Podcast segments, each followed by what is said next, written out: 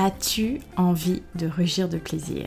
Bienvenue dans la Minute Fauve, la petite sœur du podcast Âme Fauve. Je suis Sarah Zerbib, psychologue et plaisirologue.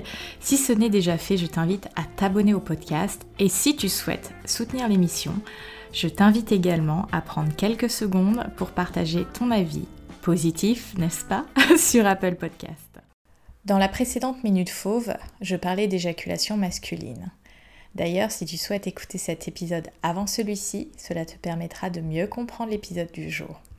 Vois-tu, je parlais d'éjaculation et non d'orgasme. Effectivement, dans cette minute, je souhaite également ouvrir ta conscience que l'éjaculation ne veut pas forcément dire orgasme. Généralement, les deux se produisent en même temps, mais il faut savoir qu'un homme peut orgasmer, jouir, sans éjaculer. D'ailleurs, dans le taoïsme, c'était la pratique qui était transmise car éjaculer était considéré comme un gaspillage de ton chi, de ton énergie de vie.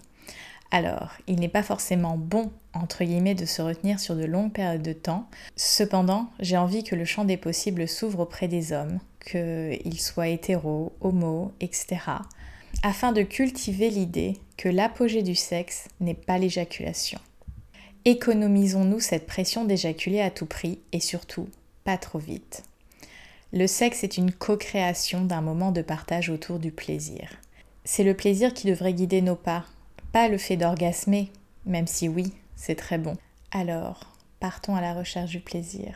Merci d'avoir écouté la Minute Fauve. Je te donne rendez-vous dans la box de description pour avoir toutes les informations concernant l'écosystème âme fauve. À bientôt.